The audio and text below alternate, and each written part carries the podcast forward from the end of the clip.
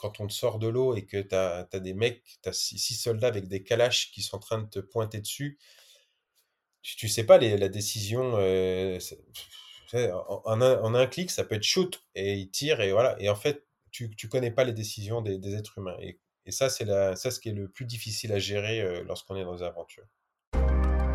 Bonjour à tous, je suis Guillaume Lalu et je suis ravi de vous retrouver dans ce nouvel épisode d'Aventure épique. Aventure épique, c'est le podcast qui vous fait vivre dans chaque épisode une aventure en nature hors du commun. Explorateur illustre, sportif renommé ou encore simple amateur, aventurier du quotidien, Aventure épique est une plongée en apnée, le temps d'une aventure qui va vous tenir en haleine, vous émouvoir et vous inspirer. Les disciplines que vous pourrez retrouver dans Aventure épique, l'alpinisme, l'exploration, l'escalade, le parapente, le vélo, la natation, la voile, le ski et bien d'autres encore. Aventure épique, c'est un nouvel épisode, un mardi sur deux, et le lundi qui précède, un extrait de l'épisode à venir pour bien démarrer la semaine ensemble. Et si vous souhaitez suivre notre actualité au jour le jour et découvrir les coulisses du podcast, rendez-vous sur notre compte Instagram aventureepique.podcast. Bienvenue dans ce nouvel épisode d'Aventure épique. Des aventures en plein air à couper le souffle. Salut Rémi Comment vas-tu, Guillaume? Ça va super. Écoute, je suis vraiment ravi de te recevoir dans ce quatrième épisode d'Aventure épique. C'est le nouveau podcast que j'ai le plaisir d'animer qui est pour ambition de partager des aventures en plein air à couper le souffle. Ça va être le cas euh, aujourd'hui avec ton aventure épique, euh, la descente du fleuve Mekong en hydrospeed, un périple de 4400 km entre le, Tibet et le Vietnam pendant six mois. Est-ce que c'est euh, une aventure à laquelle tu repenses souvent, Rémi? Est-ce qu'elle t'habite au quotidien. J'imagine que c'est particulièrement le cas aujourd'hui, puisque euh, c'est un sujet qui est sous les feux de l'actualité, on peut le dire. C'est une période anniversaire pour cette aventure épique pour toi Oui, j'y pense souvent parce que, euh, eh bien, j'ai commencé avec l'Australie. On en a fait un podcast ensemble, donc euh, tu es au courant de j'ai bien truc. Suivi, donc j'ai fait l'Australie. Puis ensuite, forcément, le Mekong a suivi par rapport à la, prise de conscience sur l'eau, etc., et des, des problématiques liées généralement sur l'eau. Après le Tour de France à la nage, etc., etc. Donc j'y pense souvent parce que lorsque je fais mes interventions, que ce soit dans les entreprises ou euh, dans les écoles, souvent dans les écoles, eh bien, je remonte le fil pour expliquer un peu aux enfants euh, mon petit parcours et je leur explique les problématiques qu'il y a à l'autre bout de la planète sur le Mékong, même si euh, ça paraît très très loin, on peut avoir des retombées chez nous autres que en grosse quantité avec des gros déchets plastiques, etc. Mais on peut avoir eh bien une forme de pollution qui arrive par chez nous parce que bah, on vit tous sur le même caillou et que les flux, les, euh, courants, etc. sont propices à eh bien, se promener partout sur la planète. Donc j'y pense souvent, et puis j'y pense souvent parce que euh, ce que j'ai apprécié sur le Mékong, très différent par exemple de l'Australie, parce que l'Australie reste un pays de blancs, même s'il a été colonisé par énormément de personnes, et qu'il euh, y a quand même les aborigènes qui sont vraiment, qu'on leur emprunte en plein milieu du bush australien. Mais l'Australie reste un pays de blancs, donc il n'y avait pas cette barrière si difficile à percer parce que les blancs que tu rencontres sont, euh, j'allais dire, un peu comme toi et moi. Quoi. On vit, euh, c'est classique. Quoi. On a, on a un mode de vie, on a euh, une culture qui se ressemble, qu'on soit dans l'hémisphère sud ou l'hémisphère nord. On reste des gens, des caucasiens avec une culture assez classique. Là, tu pars en Asie et j'ai commencé, bah, effectivement, par le Tibet avec la Chine, tout ça. Et là, tu casses complètement les codes de ce qu'on a l'habitude d'avoir par chez nous avec euh, une autre mentalité, une autre façon de vivre, une autre façon de manger, de respecter les gens, tu vois. Euh, j'ai beaucoup apprécié ça, tu vois, sur le Mekong avec le respect des vieux, par exemple. J'avais beaucoup aimé. Les vieux restent dans les maisons parce qu'ils n'ont pas forcément les moyens de les, de les mettre à différents endroits, donc ils conservent leurs petits vieux, ils conservent leurs parents, etc. Et c'est vraiment un vrai bouleversement, et j'ai apprécié ces moments-là. Et puis il y, a, de l'actualité puisque tu as documenté cette aventure et euh, ça fait dix ans quasiment jour pour jour. Et donc il y a un projet autour de ça et puis une bande-annonce qui vient de sortir là qu'on peut retrouver euh, sur tes réseaux. C'est ça. Et en fait, j'ai filmé effectivement toute cette traversée. J'étais tout seul, en totale autonomie, sans assistance. J'avais mes petites caméras pour filmer toute mon aventure. Et j'ai gardé tout ça précieusement. Et je savais pas quoi en faire, en fait. Je savais pas comment le sortir. Les débuts, tu vois, c'était les débuts de YouTube en 2013, mais je connaissais rien, je savais pas monter, je savais rien faire de tout ça je pense que chacun a, son travail. On peut, on peut pas être bon partout. Je suis bon dans l'aventure, l'exploration, mais montage vidéo, c'est pas mon truc. Et donc, je cherchais quelqu'un qui puisse vraiment le faire correctement et transmettre, en tout cas, le message que j'essayais de faire passer en 2013. Au fil du temps, forcément, tu rencontres de plus en plus de personnes et j'ai rencontré euh, Benoît euh, Pradel qui euh, travaille pour la Mobilette Jaune, une boîte de prod sur Lyon et je lui en ai parlé. Et je trouvais que c'était un, bon moment pour revenir sur ce projet dix ans après, me dire on sort un film dix ans après l'aventure. Comment Rémi Camus euh, a évolué entre ce que Rémi Camus pensait en 2013 en voyant les immondices qu'on peut trouver sur le fleuve Mékong, la quantité de détritus, de déchets en tout genre à la surface, et ce que je pense en 2023 par rapport au monde dans lequel on vit, par rapport à notre euh, croissance, etc. Et est-ce qu'il n'y a pas euh, une autre façon de voir les choses? Et pour moi, c'était voilà important de le faire comme ça, et j'ai été ravi de collaborer avec la Mobile Jones, qu'on s'est bien marré. Euh, on a bien rigolé. Je pense qu'on a fait un truc qui est plutôt pas mal et qui, j'espère, suscitera de l'intérêt dans des, dans des festivals. J'ai pris beaucoup plaisir en tout cas à le regarder. J'invite nos auditeurs à y jeter un œil. Je mettrai les liens nécessaires et puis on, lui souhaite surtout une belle vie dans les festivals à venir. Là, c'est euh, voilà tout ça. vous êtes en train de, de démarcher, d'avancer, mais voilà, on, espère qu'il y aura plein d'occasions d'aller le voir euh, sur un bel écran, un grand, un beau. Ouais, c'est ça. Rémi, en guise d'amorce d'épisode, j'ai pour habitude de me plonger dans l'actualité. Donc je regarde Google Actualité je tape le mot-clé de l'aventure épique qui va nous intéresser, et puis je regarde un peu ce qui sort, et puis je vais chercher une question qui est, qui est en lien avec ça. ouais, alors il y a beaucoup de trucs un peu durs. J'ai trouvé un truc un, peu plus décalé. TF1 avait consacré euh, pendant l'été un reportage qui était lié au dernier représentant d'une espèce mystérieuse et menacée qui vit au cœur d'une forêt engloutie dans les eaux troubles d'un tronçon du Mekong au Cambodge. Est-ce que tu as une idée de ce que ça pourrait être, cet animal mystérieux? Alors, je suis pas tout à fait sûr, mais j'aurais dit peut-être un dauphin un dauphin rose qu'on a entre le sud du Laos et le haut du Cambodge et qui est menacé d'extinction parce que la population euh, locale a besoin de vendre la production de pêche parce qu'ils n'ont pas grand-chose, donc ils balancent des filets et le dauphin est un mammifère et donc a besoin de respirer à la surface et ils sont bloqués dans les filets. Je dirais bravo, Rémi, bravo, je suis impressionné. C'est exactement ça. C'est le, le, dauphin du Mekong. C'est une espèce qui est menacée, donc qui est réfugiée dans ce tronçon du fleuve euh, au Cambodge. On en connaît le nombre exact aujourd'hui parce qu'ils sont euh, surveillés très près. Ils sont 84, voilà, pas un de plus. Donc ils sont placés euh, désormais sous haute protection et ils sont effectivement en péril pour ce que tu évoquais, la pêche, les barrages et puis la pollution du fleuve, tout ce que tu vas pouvoir un peu nous raconter aujourd'hui et qui s'applique à la faune comme à l'humain. Et tu sais que j'en ai vu hein, quand j'ai descendu le Mekong, très près. Ok. Très très près. Mais l'inconvénient, c'est que lorsque tu descends un fleuve en hydrospeed, donc tu es immergé dans l'eau. L'eau ne fait pas bon ménage avec l'électronique. Donc j'avais des caméras vidéo, pour pas citer, euh, des petites caméras embarquées euh, étanches. Sauf que tu peux pas zoomer, tu peux pas faire autant de choses eh bien qu'une vraie caméra, etc. Et donc j'ai vu des, dauphins roses à environ euh, une vingtaine de mètres de moi. Eh ben écoute, tu m'apprends qu'ils étaient roses. J'avais pas cette info. Je savais juste que c'était une espèce très menacée. Ouais, c'est très joli à voir. Rémi, on va euh, commencer par une traditionnelle question de présentation. Euh, c'est le moment pour les auditeurs euh, qui ne te connaîtraient peut-être pas ou que partiellement. Qu'est-ce que tu peux nous dire de toi avant qu'on remonte un peu dans, ton passé et puis qu'on s'attache ensuite à, ton aventure épique dans le Mekong? Rémi, il est né en 1985 dans une région centre-val de Loire, dans une petite ville qui s'appelle Saint-Doulchard. Il a grandi en plein milieu des champs et euh, il a travaillé pendant 8 ans dans la restauration, avec un bac technologique en restauration en poche. Et euh, à la suite d'un bouquin, il s'est lancé dans sa première aventure en 2011, où il a traversé l'Australie en courant.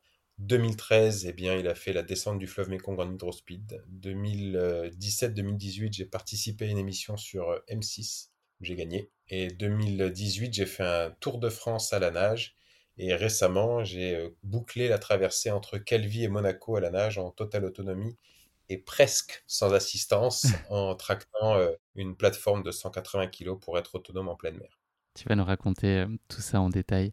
Rémi, ton, ton goût pour l'aventure, est-ce qu'il est, il a été présent dès très jeune euh, pour avoir déjà échangé avec toi? Je sais qu'il y a eu un déclic autour de, de la lecture d'un bouquin que tu as trouvé sur un marché. Donc là, tout a, basculé et finalement, le, champ des possibles s'est ouvert à toi. C'était quoi, toi, ton enfance et ton intérêt pour l'aventure? Est-ce que tu avais déjà cette envie un peu de, pousser les murs, d'aller dehors, de, de prendre des risques, de tenter des choses, d'aller à la rencontre de l'autre? Bah, Tu sais, je vivais à la campagne, hein. mais euh, vraiment la campagne. Donc, euh, on passait les mercredis et les week-ends dehors. Et j'avais euh, souvent pas très le choix, enfin, c'était pas autorisé de rester à la maison, d'allumer la télé, de regarder la télé et, des conneries à la télé. mon père, quand il débarquait, et les télé à la télé, c'est dehors, les gamins. Je fais, mais pour faire quoi? Je fais, mais j'en ai rien à faire, il fait beau, vous allez dehors. Donc, on passait nos journées dehors Et quand il se mettait à pleuvoir, on me fait mais non mais vous allez dehors. Me fait mais il pleut. bah, c'est pas des gouttes d'eau qui vont vous euh, donc vous restez dehors. Ok donc bah, tu vas chez les chez les uns et les autres, tu vas dans les bois etc. Tu te construis des cabanes. Euh. J'ai vraiment grandi en pleine campagne. La, forêt la plus proche, elle était à 300 400 mètres de la maison, tu vois. Donc on passait tout le temps euh, les mercredis, les week-ends dans la forêt quand c'était l'hiver, je partais avec mon père, on partait faire du bois parce qu'il fallait euh, eh faire chauffer la maison l'hiver et donc on avait juste une cheminée donc il fallait aller couper le bois donc je partais au bois avec mon père, j'avais 6 euh, ans, 7 ans, tu vois. J'avais déjà ma tronçonneuse. C'est moi qui coupais les morceaux de bois en un mètre avec ma tronçonneuse. J'avais 6 ans. Je suis jeune papa d'une petite fille de 15 mois. Le jour où, je sais pas pour X raison, j'achète une maison avec un, poêle à bois et que je dois aller faire du bois, jamais je laisse une tronçonneuse à ma fille de 6 ans pour qu'elle coupe des morceaux de bois d'un mètre. Donc je sais pas si, tu vois, il y avait euh, une prédisposition ou si mon père était inconscient des risques ou euh, il me faisait juste confiance, tu vois. Mais j'ai vraiment vécu en pleine campagne et on passait plus de temps à construire des cabanes et à allumer des feux, etc., qu'à être en ville. La ville me faisait très très peur. J'avais euh, un sentiment de d'oppression. J'avais l'impression que les gens te regardaient et que tu étais différent. Tu viens de la campagne, donc forcément, tu as l'air d'être plus un bouseux. Euh, et puis, euh, il y avait trop de monde, trop de circulation, trop de bruit, trop de klaxons. Nous, quand on partait en ville, toi, on avait, quand j'avais à peu près 14, 15 ans, on avait tous des mobilettes. Moi, j'avais une moto de cross. On partait en ville, les feux rouges, on savait pas ce que ça voulait dire, des stops non plus, on roulait n'importe comment, on roulait sur les trottoirs. Enfin, c'était vraiment Mad Max qui débarquait en ville. Avec les tronçonneuses sur les motos. Alors ça, je l'ai pas, pas, pas jumelé les deux ouais. Je l'ai pas fait pour aller en ville. Par contre, euh, effectivement, on avait un terrain de cross qu'on avait aménagé euh, dans le village juste à côté de chez mon père. Et il y avait souvent des arbres qui nous gênaient pour pouvoir euh, faire les, les, buts. Et j'accrochais la tronçonneuse de mon père sur le garde-boue avant de la moto de cross avec des, juste des, des, sangles. Et je partais dans la forêt, sauf qu'on était, j'étais en, short euh, avec basket, euh, juste un t-shirt, lunettes de soleil, pas de casque, pas du tout. Et on roulait à fond la caisse. Enfin, c'était irresponsable à souhait. Je sais pas s'il faut, euh, tu vois, si les gens doivent écouter ça. Et chez soi, effectivement, ça, le dire. Ni en dehors de chez soi. Donc voilà, j'ai toujours aimé ce côté très nature. Et mes premiers voyages m'ont réconforté dans l'idée que ça pouvait être non pas un mode de vie, mais en tout cas euh, une vie qui tend à être euh, plus dans mes valeurs et un peu plus de liberté.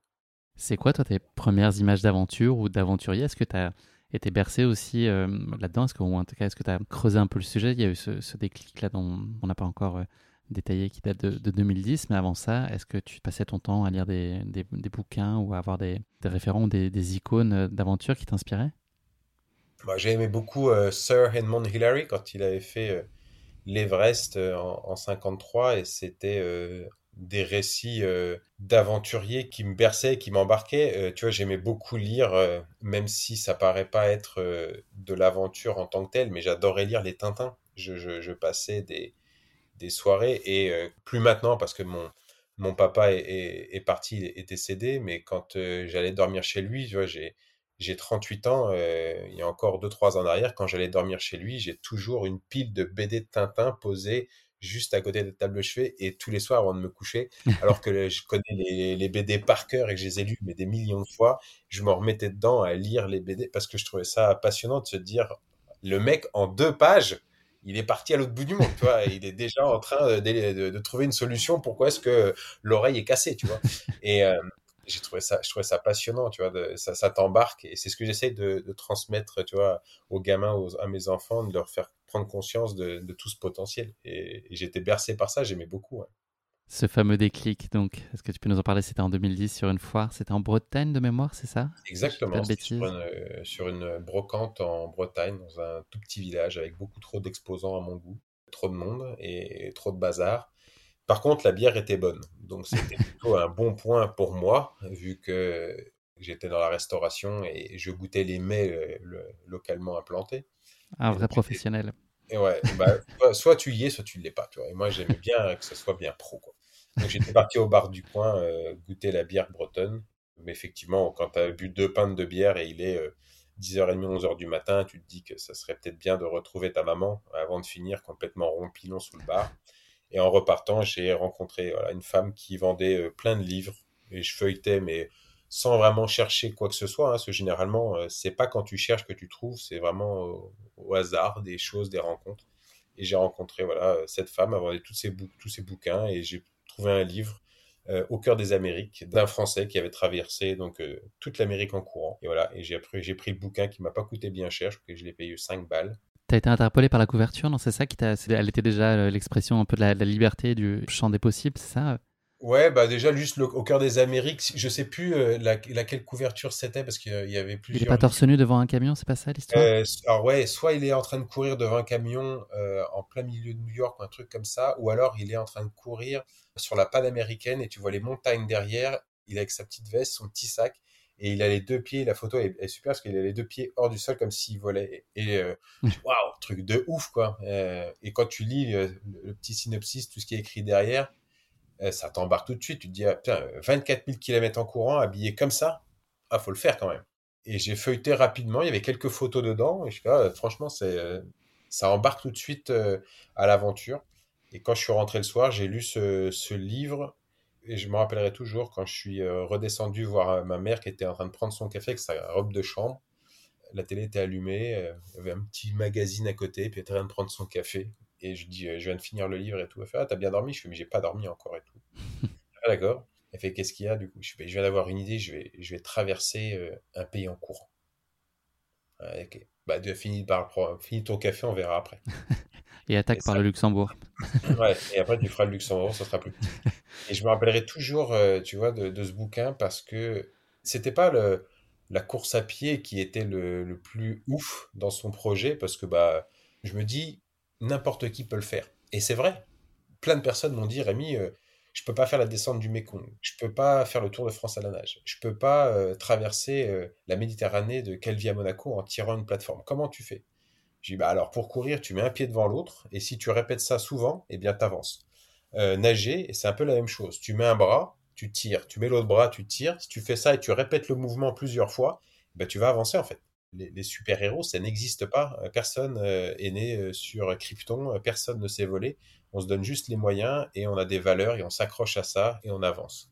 Et ce que j'aimais beaucoup dans son livre, eh bien, c'était toutes les rencontres qu'il faisait au quotidien. Et c'est ce qui m'a bercé dans mes voyages, hors aventure, mais vraiment juste les voyages. Quand je suis parti en Nouvelle-Zélande, quand j'ai vécu en Angleterre, quand je suis parti vivre en Pologne, quand je suis parti en Asie, en Australie, quand je suis parti en Amérique latine ce que j'ai apprécié, c'était la rencontre avec la population locale et ce qu'ils étaient capables de t'offrir en n'ayant rien. Et c'était ça euh, ce que je trouvais de beau dans le partage, c'est que les gens, euh, souvent, eh bien, t'accueillaient les bras ouverts, n'attendaient rien du tout en retour, et quand tu leur sortais un billet pour les remercier, ils se débrouillaient pour euh, te regarder avec beaucoup d'amour dans le regard, il refermait ta main sur le billet et il te disait simplement euh, please come back ou un truc comme ça.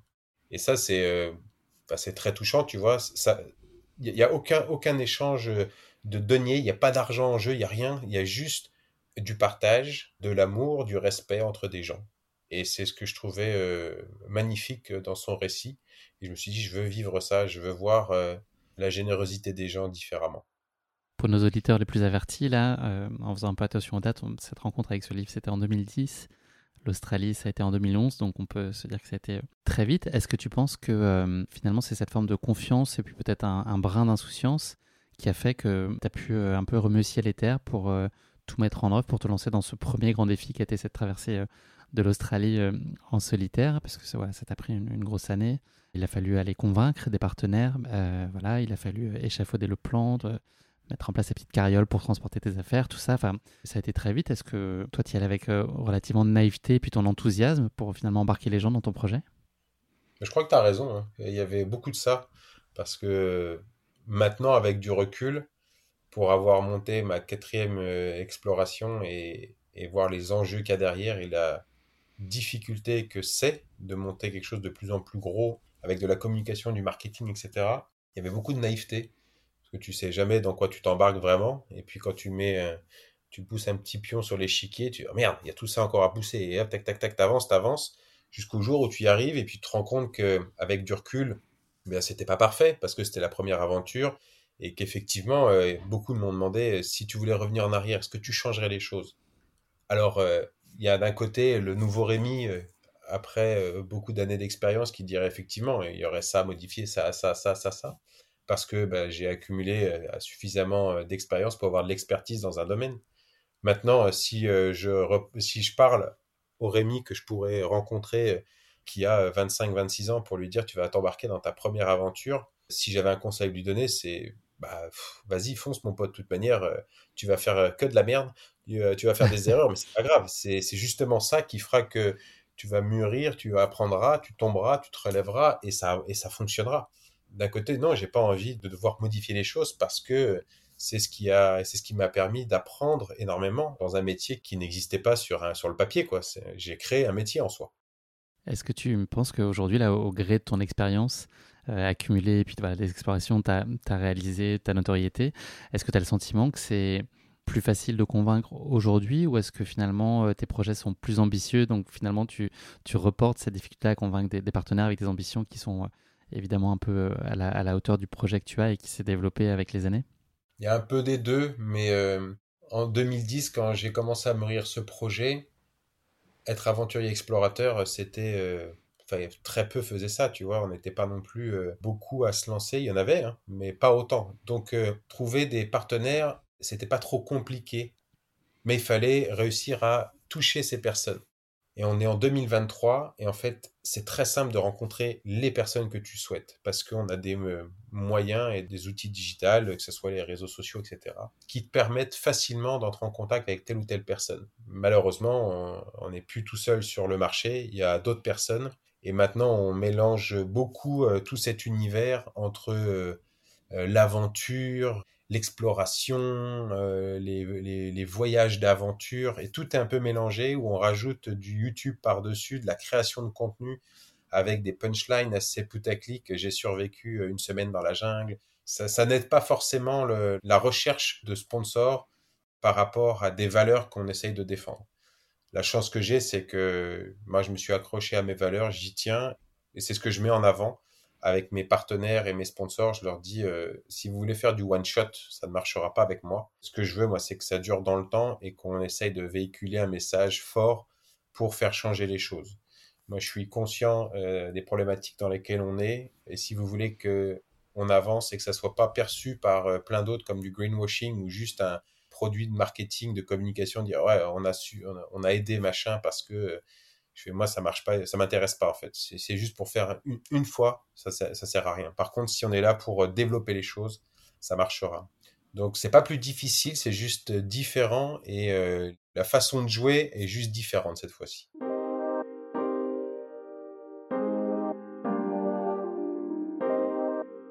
On arrive au moment de cette introduction qui s'appelle l'instant plus. Euh, je te propose de revenir sur tes expériences ou sur un moment en particulier qui a été le plus quelque chose? Première euh, question pour toi, la plus exigeante à ce jour. J'ai pas eu de, moments plus exigeants, etc. L'Australie a été très exigeant parce que c'était la première fois et je savais pas du tout dans quoi je m'embarquais. Le Mekong a été très exigeant en termes de ressources euh, mentales et euh, de relations humaines savoir parler à une population locale qui ne parle pas anglais, euh, pour euh, certains analphabètes malheureusement, euh, ne sachant pas lire, etc., tu te retrouves très rapidement coincé avec des gens où tu dois souvent dessiner sur le sol et prendre du temps tout en souriant, sachant que tu viens de te taper 14-15 heures de palmage.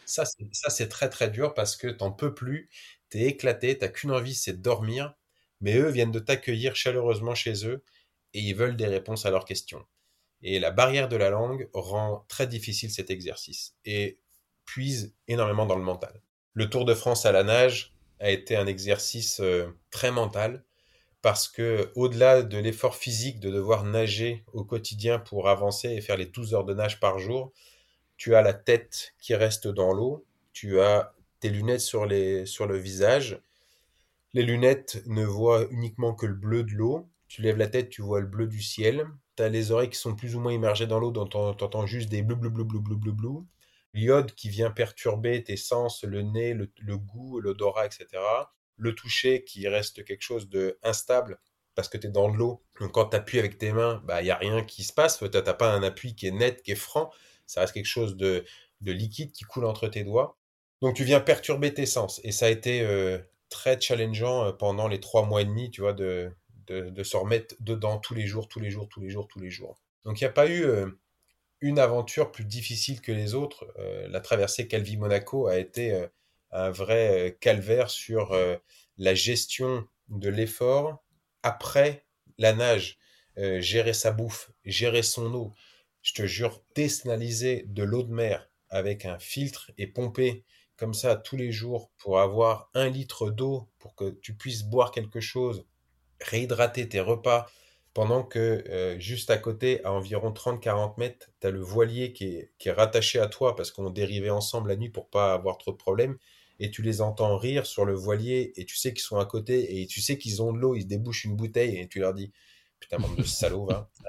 Et là, ça, c'est très très difficile parce que euh, t'as pas le choix, tu es tout seul dans ta galère, il y a de l'eau partout, impropre à la consommation. Le moment le plus déstabilisant, est-ce qu'il y a une, la situation dans laquelle tu t'es, il y a rien que tu connais ou il y a, t'as pas de repère quoi? Les situations déstabilisantes restent. Euh, c'est l'humain? Ouais, c'est l'humain. Ça reste euh, la rencontre avec euh, l'humain parce que même si tu mets tout en œuvre pour que les choses se passent bien, quand la décision ne vient pas de toi, c'est pas toi qui peux dire je fais ça, je fais ça, mais c'est un être humain qui a une hiérarchie par rapport au pays, etc., et qui décide des règles. Ça, c'est difficile parce que tu sais pas comment l'aborder, tu sais pas comment ça va se passer. T'as beau être euh, chaleureux, généreux, souriant. Alors ça, t'aide hein, forcément. Hein. Si t'arrives et que tu fais la gueule et que tu commences à les insulter, ça marchera pas c'est sûr que si tu arrives avec un grand sourire, euh, tu es avenant, etc., bon, euh, je dis pas que euh, le travail est bien fait, tu mais plus de chance de ton côté. Voilà. Mais quand tu te retrouves arrêté pour trafic de drogue, trafic d'armes, espionnage à Vientiane au Laos, et tu sais pas du tout comment ça va se passer, que tu te retrouves plusieurs fois au commissariat central, ils t'ignorent complètement. Enfin, tu, tu es devant eux, c'est eux qui te demandent de venir, et ils t'ignorent complètement. Là, c'est dur, parce que tu sais pas du tout comment ça va se passer tu n'es pas dans ton pays, c'est eux qui contrôlent les choses, les choses c'est eux qui ont les cartes en main, et il faut accepter les choses. Et ça, c'est très difficile quand tu maîtrises pas les situations. Même, tu quand je me suis fait sortir de l'eau euh, sur l'un des plus gros barrages au monde, euh, sur le Mekong, quand on te sort de l'eau et que tu as, des mecs, tu as six, soldats avec des calaches qui sont en train de te pointer dessus, tu, sais pas la décision. Euh, en, un, en, un, clic, ça peut être shoot et il tire et voilà. Et en fait, tu, tu connais pas les décisions des, êtres humains. Et, ça, c'est ça ce qui est le plus difficile à gérer euh, lorsqu'on est dans des aventures. On a parlé euh, en préambule de notre échange de, ta petite fille. Euh, la première aventure que tu lui raconteras, si c'est pas déjà fait? Elle est un peu jeune, mais. Ah bah c'est mon livre que je, que je lui lis comme histoire le soir. Bah, c'est pas qui est le mec qui est dedans, mais c'est pas grave je lis, tu vois, quelques petites pages, tout ça, avant je suis en train de lui lire le truc. Je me dis, euh, le jour où elle se posera des questions, ah, c'était rigolo ton petit bouquin là, papa. Euh, il faisait des trucs assez drôles, le monsieur là. Donc, je verrai après sa réaction, mais je lui lis voilà, des petits passages du livre que j'ai écrit. L'aventure dont tu voudrais revivre les émotions en même temps que ce soit possible. Toutes pour des raisons différentes. Ouais, je, je rêverais, mais vraiment. Hein. C'est même pas, je, je, je dirais même pas l'aventure en elle-même, mais tout ce qu'il y a eu avant, tu vois. On n'en parle jamais assez. Et à chaque fois, les gens, ce qui est dommage, hein, bien entendu, on regarde les aventures que pendant l'aventure. J'ai quelques personnes, moi, qui me suivent, mais même sur les phases avant, sur la préparation. Et c'est des, phases que j'aime beaucoup parce que tu as des hauts et des bas, tu as des moments difficiles, etc. Et je trouve que c'est des beaux moments de partage, euh, de rencontres, d'émotions. Je me rappellerai euh, Armel, euh, qui, qui, est en Bretagne, qui, une, fan assidue, et je sais que tu écouteras Armel, je sais que tu écouteras. Armel, une fois, m'a dit Rémi, oh, c'est tellement impressionnant, tu, euh, tu avais réalisé ton aventure du Calvi Monaco, je suis trop contente pour toi. Je me souviens, quand tu avais fait une story, tu avais ramené ta petite maquette et tu étais dans le train et tu nous montrais la petite maquette qui allait être l'engin que tu allais tracter. Et en fait, ça m'a rappelé tous ces moments, tu vois, de, que j'ai eu sur la phase de préparation. J'aimerais beaucoup, énormément revivre je ne sais pas si c'était moi qui le revivrais ou d'avoir un mois détaché pour regarder la situation, mais je ne sais pas ce que je donnerais pour repasser du temps avec mon papa, tu vois, à construire la remorque quand, on a, quand j'ai traversé l'Australie, parce que c'était des moments mon père n'est plus là, mais c'était quelqu'un qui était, c'était une grande gueule, qui ronchonnait tout le temps, qui gueulait toutes les cinq minutes, qui voulait pas la faire cette putain de remorque. Et j'en ai marre, ta remorque de merde. Et il l'a quand même fait. Et c'était des moments de partage dans le garage où on essayait de construire, de réfléchir, etc. Où on a commencé à construire une remorque avec deux roues. Et je dis, mais putain, mais je vais pas m'amuser à tracter un machin comme ça. Ça va tomber en ruine. Ça va être. Il fait, ah, c'est bon, tu me saoules, on va mettre une troisième roue. Et toi, ça, c'est des moments que je que j'aimerais beaucoup revoir parce que c'était très drôle. Est-ce que ça veut dire que, que finalement la finalité, c'est pas nécessairement d'aller au bout de l'aventure? Est-ce que tu peux te satisfaire de, du chemin? Complètement. D'ailleurs, euh, c'est ce que je dis à énormément de personnes euh, qui se lancent dans l'aventure. Je leur dis euh, ne zappez surtout pas la préparation. C'est une phase extrêmement importante qui est en plus de ça très agréable, même s'il y a des hauts et des bas. Et le jour où vous allez réaliser, ou vous lancez dans votre aventure, eh bien justement, ça s'appelle une aventure. C'est-à-dire que si vous décidez, je ne sais pas moi, de traverser la France en courant, par exemple, et qu'au bout du deuxième jour, vous faites euh, piquer par un truc, etc., et que vous devez modifier votre aventure, ben, c'est pas grave. En fait, votre aventure, vous êtes en train de la vivre. C'est ce que vous êtes en train de faire maintenant. Et c'est ça qui est excitant. Euh, c'est pas le fait de courir. Si c'est juste euh, de partir du point le plus dans le sud de la France pour aller au point le plus au nord et de dire ah j'ai couru, je me levais le matin et je courais, le soir je me couchais. Et il s'est rien passé. Non, voilà, j'ai juste couru. Ah d'accord. Bah, c'était chiant en fait ton truc. Alors que d'avoir toutes ces péripéties, c'est ça qui fait que l'aventure est, belle, magique et voilà. Beaucoup de personnes à chaque fois quand ils viennent me parler par rapport à des aventures ou des voyages, et euh, c'est euh, le moment de partir, soit pour l'expédition, l'exploration, l'aventure ou le voyage. Je vais les voir et je leur dis, eh bien, je te souhaite vraiment que de la merde. ah, c'est vraiment pas cool. Non, non, je te jure, je te souhaite vraiment que de la merde. Quand tu reviendras, tu, m'en parleras et tu seras content. Parce que c'est les mauvais moments, on s'en souvient. Et après, ce que j'allais dire, qu'est-ce qu'un mauvais moment? Ça peut être tout ou rien du tout. Même, j'allais dire, se prendre une balle dans la tête, c'est pas un si mauvais moment que ça parce que t'as pas le temps d'y réfléchir, hein, c'est terminé. Mais au final, quand on revient en arrière, eh bien, on a passé euh, un chouette moment, on a eu plein de galères, et c'est ce que j'avais écrit dans mon livre. On sourit des bons moments et on se souvient des mauvais moments et on se marre des mauvais moments. Parce que c'est euh, à travers les mauvais moments où on a des bonnes surprises et on se dit, tu te souviens à ce moment-là? Oh la galère, comment on en a bavé et tout. Et à la fin, bah, c'est qu'un beau moment.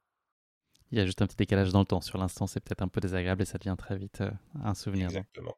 Rémi, ton, ton moteur aujourd'hui, là, c'est quoi ce qui euh, entretient la flamme? Qu'est-ce qui te donne envie euh, du coup d'après, de l'aventure d'après? Ce qui me donne l'envie de l'aventure d'après, je dirais que c'est les suites logiques. Toutes mes aventures, elles ont un lien. J'essaye de, de, continuer ce lien parce que pour moi, c'est important. Et c'est ce qui fait le fil conducteur de la suite de mes aventures. Moi, faire une aventure euh, sur la plus haute montagne du monde, euh, en pleine mer, à tel endroit, euh, pôle Nord au pôle Sud, juste pour dire j'ai battu un record, j'ai fait ça. Si ça peut convenir à certains aventuriers aventurières, c'est très bien. Moi, c'est pas du tout mon ce qui me motive.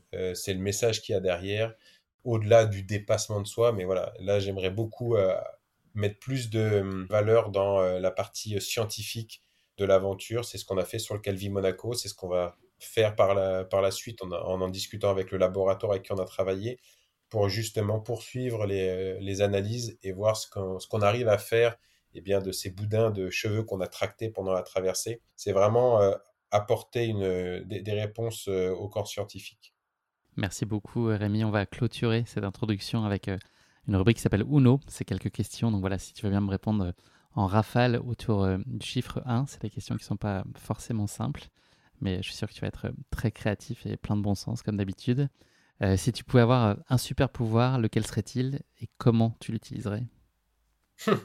Tu sais, quand tu, envoyé un mail en me posant ces questions, et j'ai réfléchi, et c'est très difficile de, trouver les, les, vraies, réponses.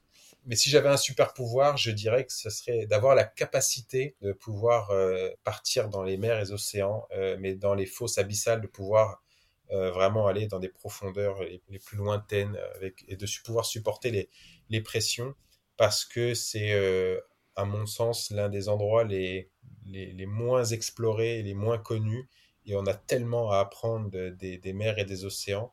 Avoir la capacité de pouvoir respirer, de supporter la pression partout sur Terre serait, je pense, une grande aide sur euh, la compréhension des mers et des océans. Et que de découvertes, combien d'espèces à découvrir encore? Oh, Incroyable. Il doit y avoir de ces trucs-là tout au fond. ça va être impressionnant. Euh, tu vois des épaves de bateaux, tu peux, euh, tu remontes l'histoire de, de l'être humain, tu il y a trop de trucs, ça va être passionnant, passionnant. Si tu pouvais te transformer en un seul animal, à chaque fois que tu éternues, lequel animal serait, serait-il? Et puis, comment tu expliquerais aux autres que tu disparais, que tu réapparais comme ça? Ouais. Le problème, c'est qu'il faut euh, trouver le. La, en fait, il faut qu'il y ait de la saisonnalité. Parce que si tu fais ça au printemps, tu sais, as le, as le foin, as la... donc tu éternues souvent. Donc les gens, ils, ils disparaissent tout le temps, ce con. Le, à partir de l'automne, pareil, tu éternues un peu plus souvent parce que tu as le froid qui arrive. Voilà. Et, euh, et en fait, c'est un peu tricky parce qu'il y a deux trucs que j'aime beaucoup. J'aime beaucoup les mers et les océans pour ce calme et j'aimerais beaucoup être un, une tortue, tu vois, ou un animal, euh, une raie, quelque chose de très gracieux où, euh, tu peux avancer tranquillement dans l'eau. Je trouve ça fantastique et d'être de faire qu'un avec le, milieu marin. Quand on a fait la, traversée Calvi-Monaco, on a vu des, j'ai vu des raies jusqu'à 2 mètres de moi. Enfin, c'était magnifique et elles sont parties, mais c'était des avions de chasse très furtifs d'un coup. J'ai vu des tortues euh, danser. Tu sais pas si elles dansaient ou euh, elles étaient en train de s'enlacer. C'était magnifique. Donc il y a ce côté très haut, très mer, très océan que, que j'apprécie énormément. Et ensuite, euh, j'aimerais euh, les deux choix, ce serait d'être un, oiseau, euh, mais pas un pigeon de pourri, tu vois, un, vrai, un, vrai rapace. Un peu de majesté, que diable, là aussi. ouais, mais un truc qui puisse partir dans les airs, parce que je fais du, je fais du parapente et, et j'aime beaucoup en fait cette sensation de liberté, de légèreté et un peu de solitude d'être tout seul dans les airs et de, et de contempler, de se dire waouh, on est tout petit. Et, je trouve que ça remet vraiment la, place de, l'humain dans notre monde, que ce soit en l'air ou dans l'eau. Quand tu es dans l'eau, tu dis, waouh, on est vraiment tout petit, quoi, parce que c'est énorme. Calvi Monaco, euh, la fosse qui était en dessous de moi faisait 2500, 3000 mètres de profondeur, tu vois, et tu te dis, ah, c'est profond, quoi. Et quand tu es dans les airs, c'est un peu la même chose. Tu, tu, lèves la tête, tu contemples un peu autour de toi, et, c'est immense. Franchement, euh, j'apprécie vraiment ces moments de, de, silence et où tu as juste le vent qui, qui vient fouetter ton visage et t'entends ce. J'adore Est-ce qu'il y a le côté un peu peinard aussi derrière tout ça, le côté solitaire qui te plaît? Ah, mais carrément, carrément. Oh là là, de pas être euh, perturbé par euh, le téléphone, tu vois, de se dire, il n'y a personne, toi, tu es tout seul, tu es dans l'eau, il n'y a personne avec toi, tu es dans les airs, tu es tout seul, tu as vraiment ce, côté introspection aussi euh, sur toi-même, d'être là et de se poser des questions. Ça fait vraiment du bien. Enfin, ça évite des séances chez le psy, tu vois. Euh, mais je trouve que c'est des bonnes thérapies et qui sont euh, vivifiantes, qui redonnent la pêche et qui donnent euh, envie de croquer la vie. Quoi. Donc tu te transformeras en tortue des airs. Ok.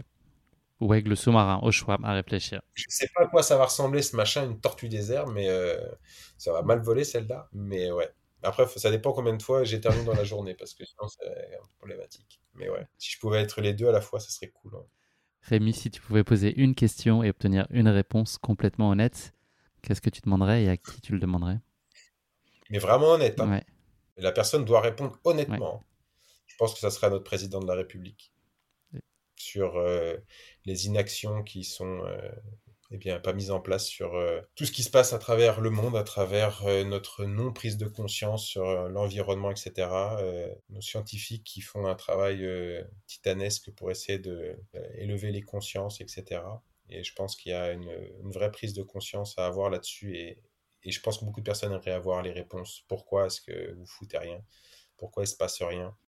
J'imagine que malheureusement, être président de la République, ce n'est pas juste de donner tout euh, sur l'environnement, l'écologie. Il y a d'autres problématiques, j'imagine, euh, industrielles, économiques, etc. Mais je pense que ouais, si on pouvait avoir quelqu'un de honnête, ce serait cool. Écoute, on va faire un petit message à Emmanuel pour savoir s'il est disposé à, ce qu'on lui pose cette question dans, le prochain épisode. en étant honnête, peut-être tu mets des capteurs partout. Attention, hein, ça va biper. Je sais pas si tu te souviens, il y avait une, émission avec, euh, c'était deux humoristes. Ils étaient déguisés un en détective et l'autre c'était une fée avec des grosses moustaches, mais qui ressemblaient à rien du tout. Et ils interviewaient des enfants. Et il mettait une, Ouais, une espèce de, truc pour les pattes, là, pour égoutter les pattes, là, ouais, c'est un égouttoir. Une passoire sur la tête et fais attention, si tu réponds à la mauvaise euh, question, tinc, ça sonne. C'était hilarant, hilarant parce que. Il y avait des punchlines incroyables. Exactement. Et euh, je ne sais pas s'il faut faire ça avec Emmanuel Macron, mais ça pourrait être très drôle. en tout cas, je veux bien être la personne qui pose des questions. Je me souviens d'une petite fille qui s'appelait Luna, qui disait, qui citait sa mère en disant, quand elle s'embrouillait en voiture, qui disait je vais te crever les yeux, quelque chose comme ça. Mais c'était bah, assez étonnant comme elle, avait, je pense, 4-5 ans de, parler comme ça. C'était assez surprenant. Exactement. Je me souviens très bien. Dernière question pour toi, Rémi, pour cette euh, rubrique Uno. Un mot pour décrire ta vie jusqu'ici. Ça aussi, ça n'a pas été simple, mais euh, je sais pas si c'est un mot ou c'était les rencontres, tu vois. C'est ce que j'ai euh, le plus apprécié.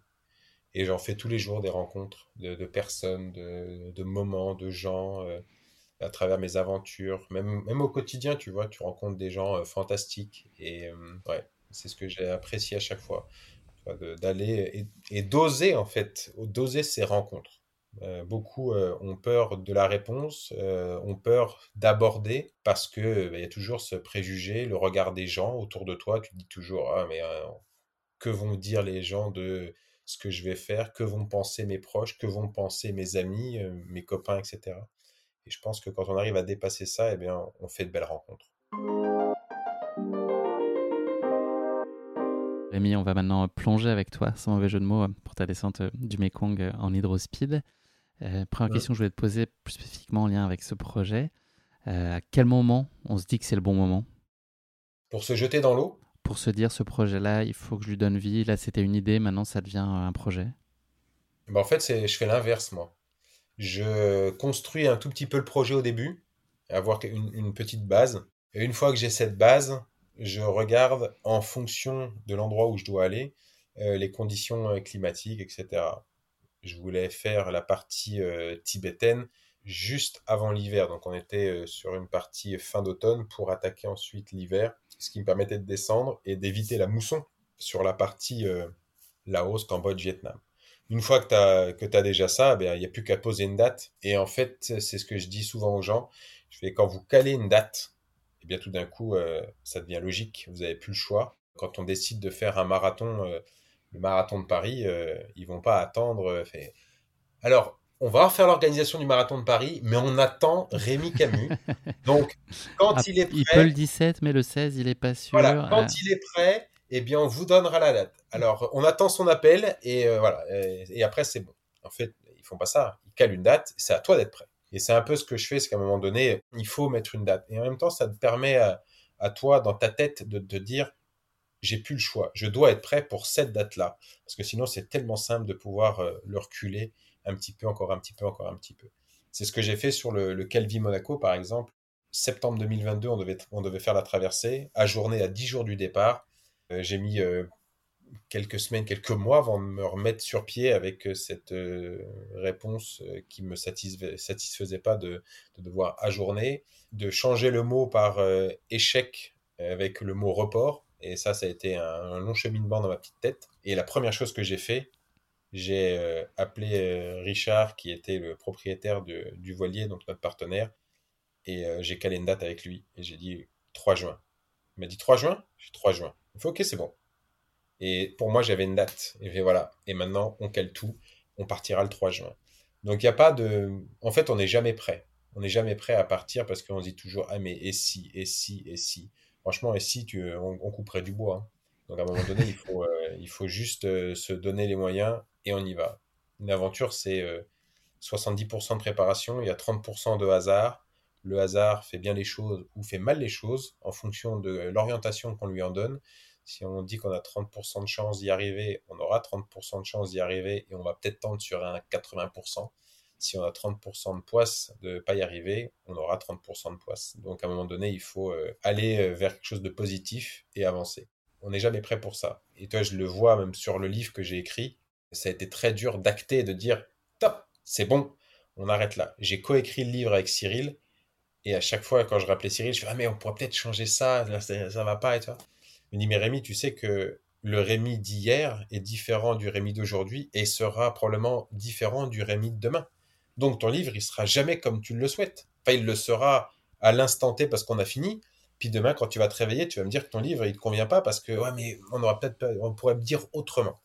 Donc il me dit, on peut pas. À un moment donné, il faut acter les choses et on avance. Et c'est comme ça qu'on avance. C'est en mettant des, des deadlines, des, des, choses et que ça soit bien euh, carré dans quelque chose qui n'est pas forcément très carré parce que l'aventure reste quelque chose de très aventureux. À un moment donné, bah, il faut se lancer. C'est l'adaptabilité aussi, l'aventure finalement. Cette capacité de réagir au contexte et à ces 30% dont tu parles d'imprévu. Et puis après, il y, a le déclic, tu vois. Euh, quand je suis arrivé au Tibet, tac, tac, tac, je me suis retrouvé au bord du Mekong. Et là, tu, tu vois le mur, il est, toi, il est devant tes yeux. Tu fais, merde, là, c'est pas demain que je dois y aller, c'est maintenant, quoi. Tu te retrouves au bord de l'eau, tu vois la rivière qui s'appelle pas Mekong, qui s'appelle Lansang River, qui est une rivière de haute montagne qui bombarde à une vitesse de dingue avec des creux, avec des vagues, etc., des, des siphons euh, dans tous les sens. Tu vois le truc qui passe, tu fais oh, mon Dieu, mon Dieu, mon Dieu. Tu t'équipes. Moi, je me rappelle, il y avait deux, deux, deux Chinois qui étaient là, qui m'avaient aidé à ramener mon flotteur et, tout mon équipement au bord de l'eau, qui me regardaient, qui étaient accroupis en train de fumer leur clope.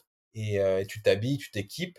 Et en fait, tu prends la décision de te jeter dans l'eau mais après, euh, c'est l'aventure, j'allais dire, qui t'embarque.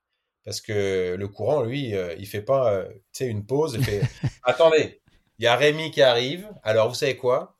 On arrête le courant. On va le laisser se mettre dans l'eau tranquillement, voilà, qui, qui souffle un peu. Et quand il sera prêt, il nous fera un signe et on remettra le courant doucement. En fait, ça se passe pas comme ça. Quand tu es au bord de l'eau, tu regardes rapidement, tu fais OK, le courant il passe là, faut que je mette le flotteur comme ça, je vais me faire embarquer comme ça, tac, tac, tac, tac et euh, tu débranches deux fusibles, deux secondes, tu te jettes, et là, ça part d'un coup. Et là, tu fais, putain, mais on y est là, ouais, c'est maintenant. Et, on n'a plus le choix, c'est là, on est en plein dedans, on vit le truc tout de suite. En tout cas, la, nage en eau vive ou la nage en rivière est très différente de la course à pied ou euh, de la nage en pleine mer ou dans un lac, peu importe, parce que le, j'allais dire, le premier mouvement, même si c'est l'impulsion que tu lui donnes, la course à pied, tu mets le premier pas, euh, la nage, tu mets le premier mouvement de bras, euh, l'hydrospeed, le, kayak, peu importe, c'est, tu te jettes et après ça part. Mais c'est que le reste, euh, c'est plus toi qui, j'allais dire, qui le contrôle vraiment. Le courant, il est là, il part et tu es embarqué tout de suite dans l'aventure. Donc, tu n'as plus le choix. en l'espace de une seconde, ton aventure a commencé.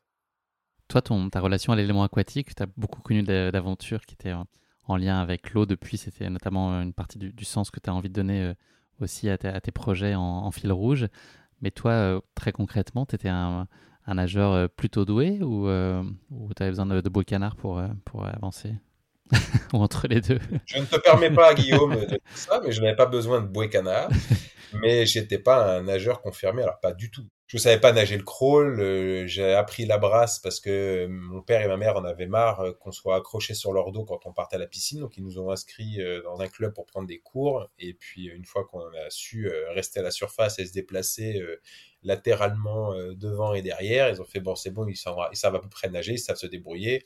Hop, on les désinscrit et terminé.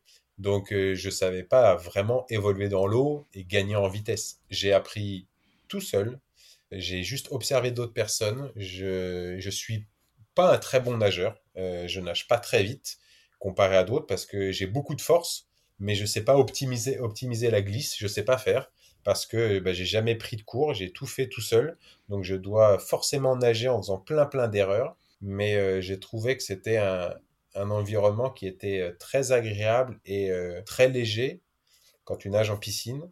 Et tu as vraiment ce, ces deux extrêmes parce que euh, en fait l'eau euh, elle est imprévisible. Quand tu vas courir que ça soit euh, un sol dur un sol meuble de la neige de la boue peu importe ça reste quand même quelque chose qui est dur sous tes pieds et que tu vois et tu maîtrises. L'eau il y a rien y a tu maîtrises rien du tout. Tu peux nager en mer avoir un truc qui ressemble à un lac et le lendemain tu vas avoir 2 3 mètres de creux et tu sais pas et pourtant euh, c'est le tu viens t'entraîner tout entraîner tous les jours au même endroit c'est tout le temps la même chose. Et là tout d'un coup c'est bah c'est tu te dis mais elle est où la mer que je connais habituellement? C'est c'est Bryce Ice. Non mais je, ne connais je connais je connais l'eau je connais mais ça c'est pas ma mer ça je connais pas ça. Ben là c'est pareil. Tu sais pas du tout euh, pourquoi est-ce qu'elle elle est déchaînée et bizarrement c'est plus tout le même entraînement ça a été euh, quoi le, temps qu'il t'a fallu pour euh, échafauder ce projet-là? On parlait de l'importance de l'amont, si on apprend toutes les considérations euh, logistiques, administratives, physiques, etc. Tout, toute cette gamme-là de, questions qui se posent et, probablement de budget aussi. combien de temps il faut pour le ficeler? Un an et quatre mois. Un an et quatre mois pour monter le Mekong, pour apprendre à nager déjà, tu vois, rien que sur la partie entraînement, ça a été un, vrai calvaire parce que le, principe de la traversée euh, du Mekong, pardon, c'était vraiment de le faire à la nage en crawl. J'avais designé euh, vraiment très simplement un radeau que je tractais derrière moi pour pouvoir le tirer et emmener mon matériel. Et donc, je me suis entraîné dur à la piscine, en crawl, etc., pour apprendre à nager et gagner en vitesse ça faisait peut-être 4 mois, 5 mois que je, que je nageais. Et le maître nageur me dit, Rémi, euh, je sais pas ce que tu prépares. Compétition à la nage. Et je fais, non, non, c'est pour descendre le Mekong euh, à la nage. Alors là, il m'a regardé avec des grands yeux. Il m'a dit, ah d'accord, mais euh, c'est quoi le Mekong? J'explique rapidement. Il me dit, ah, tu devrais aller voir. Il y a un club de nage en eau vive qui est pas très loin d'ici. À mon avis, ils seront de très bons conseils. Et j'ai été les voir, effectivement, quand je leur ai parlé du projet. Je crois qu'on était un jeudi soir. Ouais, c'est ça. Jeudi soir, ils avaient entraînement. Bon, ils n'ont pas fait d'entraînement, ils ont parlé avec moi euh, toute la soirée. Je leur ai parlé de tout le projet, etc. Ils m'ont dit, mais euh, le Mekong, c'est classé quoi? Et là, ils m'ont posé une colle, tu vois. J'ai merde, j'avais l'air con parce que ça faisait au moins 4-5 mois que je travaillais sur le projet, mais euh, tout d'un coup, je ne savais pas ce que ça voulait dire, classer quoi Et je leur dis, mais c'est-à-dire, la classification de la rivière, c'est de la classe 1, de la classe 2, de la classe 3, de la classe 4, de la classe 5. Et là, je ne savais pas du tout quoi répondre. Je dis, bah, euh, c'est de, la, de la rivière de haute montagne, et puis après, euh, le fleuve s'élargit, etc. il me dit, bah, si c'est de la rivière de haute montagne, euh, il y a un peu de classe 3, il y a sûrement de la classe 4, et puis un petit peu de classe 5, quoi. Je dis, bah, je pense. Bah, tu, sais, ce que c'est, les classifications de rivière Et honnêtement, tu je leur ai dit, bah, non, je connais pas. ah, bah, tu vois, c'est peut-être par là où il faudrait commencer, parce que si tu le fais à la nage pure, tu vas finir euh, noyé au bout de 200-300 mètres. Et tu vas pas y arriver. Et là, c'est là où ils m'ont proposé, samedi, on va faire un entraînement en nage en eau vive sur un bassin fermé. Je te conseille de venir pour que tu puisses te rendre compte un petit peu de ce que c'est. Et je suis arrivé le samedi matin euh, pour m'entraîner. Ils m'ont donné une combinaison, tout le matériel, un flotteur. Et je me suis retrouvé effectivement euh, au bord du bassin à évoluer sur le bassin d'eau vive. Et c'est là où je me suis rendu compte de la puissance de l'eau, des mouvements d'eau, des courants, des contre-courants, des rappels, des pleureuses, des euh, siphons, etc., euh, etc. Et c'est là où je me dis, ah ouais, effectivement, euh, à la nage pure, ça va être la merde. Je sens que je vais dérouiller quand même. Et là, ils m'ont dit, mais Rémi, ça, c'est qu'un bassin de nage en eau vive contrôlé. Hein. C'est pas de la rivière de haute montagne où tu as un débit bien plus important que ça. Hein. Donc c'est là où j'ai pris conscience de la problématique de mon projet et euh, comme on en parlait tout à l'heure, l'adaptabilité. Donc j'ai modifié mon projet très rapidement pour passer de la nage classique à l'hydrospeed. Donc il a fallu que je continue d'apprendre euh, de, nager en piscine pour euh, eh bien non pas être plus performant en crawl, mais d'avoir des jambes plus solides pour pouvoir palmer 14-15 heures dans la journée. Il a fallu que j'apprenne à nager en rivière. Donc j'étais inscrit au club, donc on a fait des sorties partout en France, en Espagne, avec des rivières de plus en plus grosses pour apprendre à, dompter un peu la rivière. J'étais inscrit au championnat de France de nage en eau vive pour euh, pratiquer avec d'autres athlètes où tu te rends compte, il y en a, c'est des machines de guerre qui vont à des vitesses de dingue avec des petits flotteurs. Enfin, c'est impressionnant à voir. Ça m'a permis vraiment de créer ce projet. Et c'est pour ça que ça m'a mis, j'ai mis du temps, euh, un an et quatre mois à, tout, à tout préparer parce que la partie préparation physique était, euh, je, dis, dirais pas qu'elle était néant, mais je partais d'une feuille blanche, quoi. Il fallait, fallait apprendre tout ça. Et puis, euh, partir euh, d'Asie, notamment de la Chine, c'est un, cran supplémentaire en termes de difficulté que de partir, par exemple, en France, tu vois. En France, avoir de la cartographie, avoir de l'information, c'est relativement simple. Je ne sais pas si entrer dans des zones militaires est, très simple, mais tu peux toujours trouver une solution, tu vois. on est quand même dans le dialogue quand tu commences par la Chine, euh, la partie dialogue, elle est quand même très compliquée. Quoi. Euh, obtenir des cartes euh, précises sur le Mekong à cet endroit-là, par exemple, tu sortais d'un film, un, film de Spielberg, quoi. C'était très compliqué. C'était Indiana Jones qui partait au fin fond de je sais pas quoi. Donc ça, ça a été la partie très longue. Et puis après, obtenir les autorisations, j'ai, désolé, je l'avoue, mais j'ai menti ouvertement pour obtenir mes, visas pour rentrer en Chine parce que on, te donne un visa de 30 jours et moi je voulais un visa de, 90 jours pour pouvoir rester sur le Mekong, ce qui était impossible à obtenir. Donc il a fallu que je passe par une agence et ils m'ont dit il faut tout vous expliquer votre projet. Je fais, mais je vais pas leur dire que je descends de Mekong en hydrospeed. Ils vont jamais me donner le truc. Mais non, vous leur dites que vous faites du tourisme. Je dis, mais je vais faire quoi? Fait, ben, vous, vous dites que vous passez une semaine ici, puis une semaine là. Donc, j'ai réservé des, des hôtels sur tout le parcours, que j'ai imprimé, etc. Alors, pour leur faire croire que je faisais tout un circuit, il n'y avait rien de vrai. Donc c'est là où tu vois c'est quand même très particulier parce qu'en termes de sécurité c'est zéro hein, parce que tu mens donc eux ils pensent que tu es en train de faire ça alors que tu fais un truc complètement à l'opposé pour avoir plus de temps euh, dans le pays euh, pour faire ton, ton projet donc euh, c'est hallucinant donc c'est pour ça que j'ai mis beaucoup de temps à mettre en place cette, cette, aventure du, du Mekong. Est-ce que ce point-là en particulier suscite une appréhension, forte? Obligé de de mentir et donc si tu te fais intercepter, euh, il y a des discussions qui risquent d'être un peu compliquées Ou est-ce qu'il y a plus globalement, c'est quoi ta plus grande angoisse ou en tout cas ton plus gros point d'interrogation avant de te lancer dans cette aventure? Le, questionnement, c'était peut-être plus sur la barrière de la langue. C'était ça qui m'excitait et en même temps qui me freinait parce que je savais qu'il y avait cette difficulté. Alors moi j'avais imprimé euh, en format A4 euh, toute l'aventure du Mekong en expliquant brièvement ce que c'était, quelques photos, etc que j'avais fait imprimer, plastifier correctement pour que ça soit étanche. Et c'était traduit en chinois, laotien, birman, thaïlandais, cambodgien, laotien. Enfin, j'avais vraiment tout imprimé. Et à chaque fois que j'arrivais euh, dans des endroits un peu différents, je donnais directement ce document pour que les gens puissent lire et comprendre quelles étaient mes intentions. Donc ça, c'était euh, la partie qui était un peu difficile avant de partir, parce que je ne savais pas comment ça allait se passer. Et l'apprentissage d'une langue pendant quelques semaines, quelques mois pour en passer à une autre, puis après à une autre, à une autre, ça, c'était un vrai challenge euh, mental et d'adaptabilité. Combien de temps euh, de descente prévu initialement là, pour le Mekong sur, le papier, ce projet, si tout s'était passé euh, comme prévu? Sur le papier, il n'y avait pas vraiment de, date. J'avais estimé 4, 4, mois, 4 mois et demi. J'ai mis 5 mois de descente et en tout, ça a duré six mois parce que je me suis fait arrêter pendant un mois et trois jours euh, pour euh, trafic de drogue, trafic d'armes espionnage, où là, euh, bah, il fallait trouver une solution pour que je puisse repartir, mais avec tout mon matériel. Et ça, c'était pas gagné. Donc ça a duré six mois de descente entre le, Tibet et le Vietnam.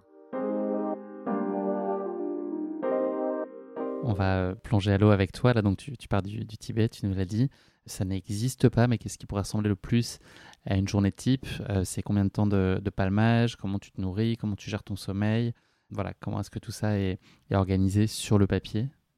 Alors, sur le papier, c'était euh, plutôt bien organisé. En réalité, c'était euh, tout autre. parce que on prend en considération l'environnement dans lequel on est.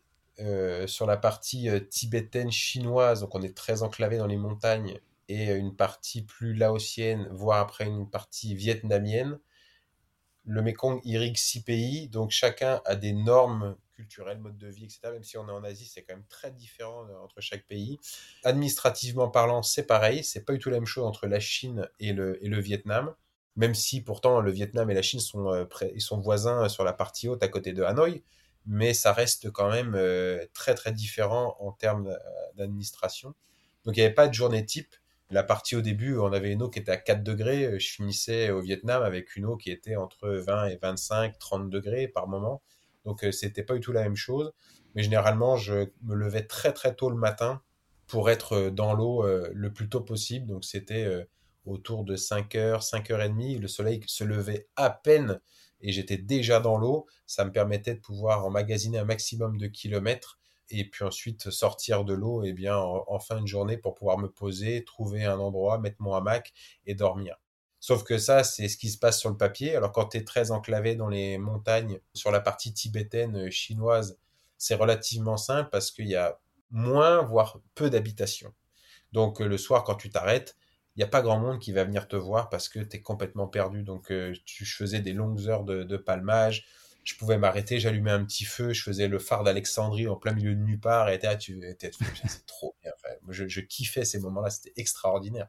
Et plus tu descends, plus ta journée va être euh, euh, ponctuée par des rencontres que tu n'as pas prévues en fait. Et ça, c'était euh, la partie un peu plus délicate. Dès que tu devais t'arrêter et sortir de l'eau pour aller chercher à manger, chercher à boire quelque chose, eh bien tout d'un coup, tu te retrouves c'est l'attraction de la journée. Encerclé par euh, la population locale qui veulent qu'une seule chose, c'est c'est qui ce mec qui est en plein milieu nulle part quoi.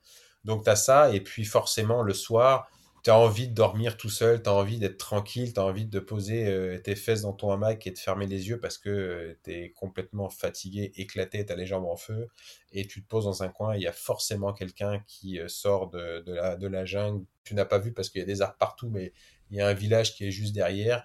Le mec il sort et il fume sa clope et forcément tu sais que tu vas finir rapidement l'attraction du, du moment dans le village. Tout le monde veut savoir ce que tu fais là ils t'invitent chez eux, etc. C'est des, beaux moments de partage, des fois euh, un peu loufoques, un peu déconnectés. C'était très très drôle. Tu manges des mets des fois qui sont euh, succulents, des fois bah, c'est particulier parce que tu n'as pas du tout l'habitude de manger ça et tu te retrouves à manger des trucs des fois un peu trop épicés. Donc euh, ton ventre apprécie énormément, le bas du ventre un petit peu moins. Donc tu te retrouves en plein milieu du fleuve et tout d'un coup tu mal au ventre, tu fais oh, faut que je sorte oh là là, mon Dieu, mon Dieu, mon Dieu. Et tu te dépêches de palmer, de te sortir de, au bord de l'eau et tu quittes tout et tu te vides. Et t'as pas fait gaffe, il y a 30 euh, personnes qui sont en train de ramasser du riz à 10 mètres de toi et tout le monde a vu ton cul et tu fais Salut Bon, je me casse Et ouais, c'était, c'était très très drôle. C'était des bons moments. Qu'est-ce que tu peux embarquer avec toi là dans ton hydrospeed Il y a de la place pour, euh, pour quelques vêtements, un peu, un peu de bouffe, un peu d'eau. C'est quel point c'est une petite maison pour toi? Eau, nourriture, euh, j'avais disque dur externe, un ordinateur, euh, petite batterie externe, euh, panneau solaire, qui était fixé sur mon hydrospeed, hamac, sac de couchage, un petit matelas de sol très très fin, et ensuite j'avais un pantalon, un t-shirt, une veste une paire de chaussures que je n'ai jamais mis. Je suis parti à Paris, je suis monté dans l'avion avec mes chaussures, je suis arrivé en Chine, je me suis dirigé vers le bord du Mekong, je me suis déshabillé, j'ai rangé mes affaires dans mon hydrospeed pour être prêt pour partir nager. Mes chaussures, je les ai, mis à je les ai mises à l'intérieur. Je n'ai jamais sorti mes chaussures pendant six mois. Je ne pouvais pas mettre de chaussures. J'avais, j'étais tellement dans l'eau toute la journée qui était quand même assez souillé que lorsque je sortais de l'eau, j'avais juste envie de faire respirer mes pieds et d'être bien. Donc j'étais tout le temps pieds nus en, Asie, chose qui faisait marrer la plupart des gens parce que une personne euh, qui est pieds nus est un pauvre et comment est-ce qu'un blanc peut être pieds nus alors qu'un blanc ne peut pas être pauvre vu qu'il vient en Asie? Donc c'était toujours ce contraste assez drôle. Et ensuite j'avais une petite boîte de médicaments qui euh, m'a jamais servi, je l'ai donné. Euh, j'ai juste gardé du plâtre pour mon ventre et puis euh, quelques tablettes pour euh, traitement de l'eau et c'est tout. J'avais du fil de pêche avec un hameçon pour pouvoir pêcher mais également pour me recoudre si j'avais besoin. Un filet que j'avais trouvé par la suite et que je me servais pour aller pêcher. Et à chaque fois que j'attrapais un truc, je mettais les poissons à l'intérieur de mon hydrospeed vivant, comme ça je pouvais manger un truc le soir. mon casque, mon équipement de nage, et voilà. Est-ce que tout de suite, là, tu es saisi par la pollution du fleuve? Ou c'est très, très euh, évolutif au gré de ton avancée? Elle évolue assez rapidement, mais au tout début, quand tu es vraiment euh, au Tibet, l'eau, elle, est, euh, elle est chargée de limon, si tu veux, mais elle n'est pas, elle pas sale, hein, visuellement. Mais quand tu vas après sur les côtés, et quand tu sors un petit peu et tu t'approches des villes, eh bien, que tu sois au Tibet ou au Vietnam, c'est pareil les gens avaient pour habitude, j'y suis pas retourné depuis, mais en 2013, ils avaient pour habitude de, verser directement à cul. Ils se mettaient, euh, ils remplissaient les camions de poubelle, ils sortaient de la ville, ils faisaient 200-300 euh, mètres et ils vidaient les, camions directement dans le ravin et ça finissait dans le Mékong. Donc quand tu regardes l'eau uniquement, tu te dis ça va, mais quand tu vas un petit peu sur les côtés, eh bien rapidement tu commences à voir une pollution visuelle au début. Et plus on avance, et plus on a de l'industrialisation qui se met en place parce que, eh bien, on sort des montagnes, on arrive plus dans la plaine, donc il y a de plus en plus d'entreprises qui évoluent au bord du Mekong, notamment quand tu es euh, au Cambodge euh, ou au, Vietnam. Et là, la pollution doit être présente. Euh, elle n'est pas visible à l'œil nu, mais quand tu as des tuyaux qui déversent des trucs et que c'est vert fluo et mousseux à la surface, bon, à mon avis, c'est pas la Saint-Patrick, quoi. À mon avis, il y a autre chose derrière. Et j'aurais beaucoup aimé pouvoir euh, faire du prélèvement euh, de l'échantillonnage et voir ce qu'on trouvait à l'intérieur de l'eau, parce qu'à mon avis, ça doit être euh, une eau insalubre et vraiment impropre à la consommation telle qu'elle.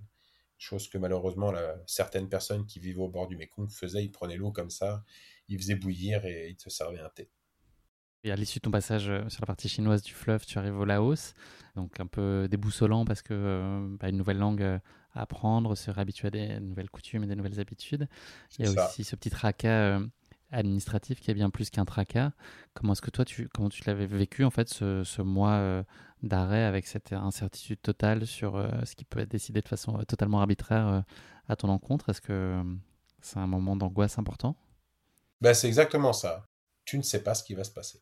Tu as beau essayer de tourner les choses dans tous les sens, de trouver des solutions, ça reste de l'humain. S'ils veulent te laisser partir, ils le font. S'ils n'ont pas envie, ben, ils ne le font pas. Et les jours passent, les semaines passent, et tu te poses beaucoup de questions sur comment euh, je vais réussir à, me sortir de ce, de, ce tracas, de cette situation. Et ça, c'est euh, très, très angoissant parce que je euh, je suis pas tout seul à m'être fait arrêter. Je me suis fait arrêter le 4 février 2014. Et une semaine après, il y a deux Français qui descendaient le Mekong en kayak qui se sont fait sortir de l'eau également. Et ils ont récupéré toutes leurs affaires également. Et j'ai fait des pieds et des mains avec l'ambassade, avec euh, les médias localement implantés, etc., pour justement trouver une solution. Et j'ai réussi euh, à repartir, euh, c'était le 4 janvier, le 7 février, je suis reparti, et j'ai réussi à récupérer le matériel de tout le monde. Et eux, je m'en rappellerai toujours, ils ont remis leur kayak dans un, conteneur, et il y en a un qui est rentré en France, et l'autre, il est parti en voyage ailleurs, et il me dit, je, ne veux pas finir mon aventure, franchement, ça m'a dégoûté. Et euh, moi, j'ai dit, il est hors de question que ce soit des autorités qui viennent stopper mon aventure parce que je fais rien de mal.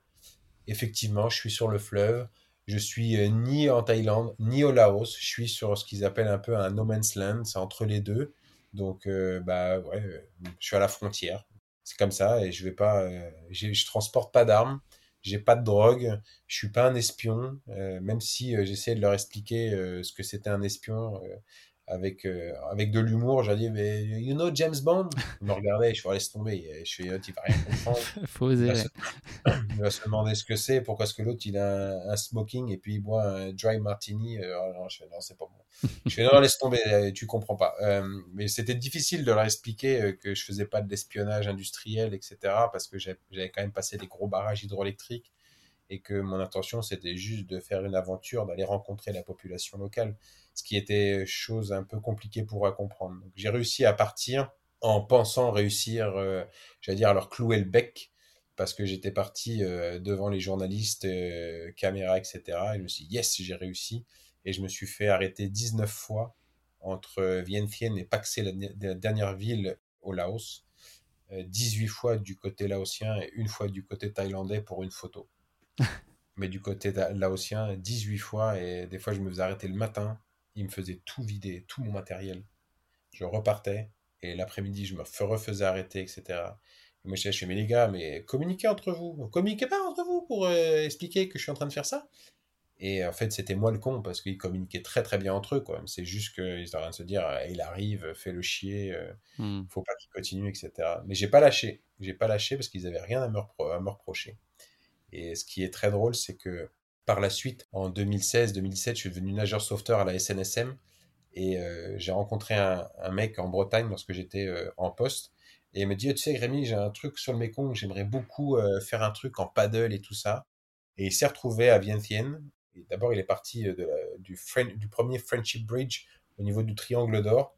Et il m'a dit, je suis arrivé à Vientiane. Et à Vientiane, je me suis fait arrêter par les autorités.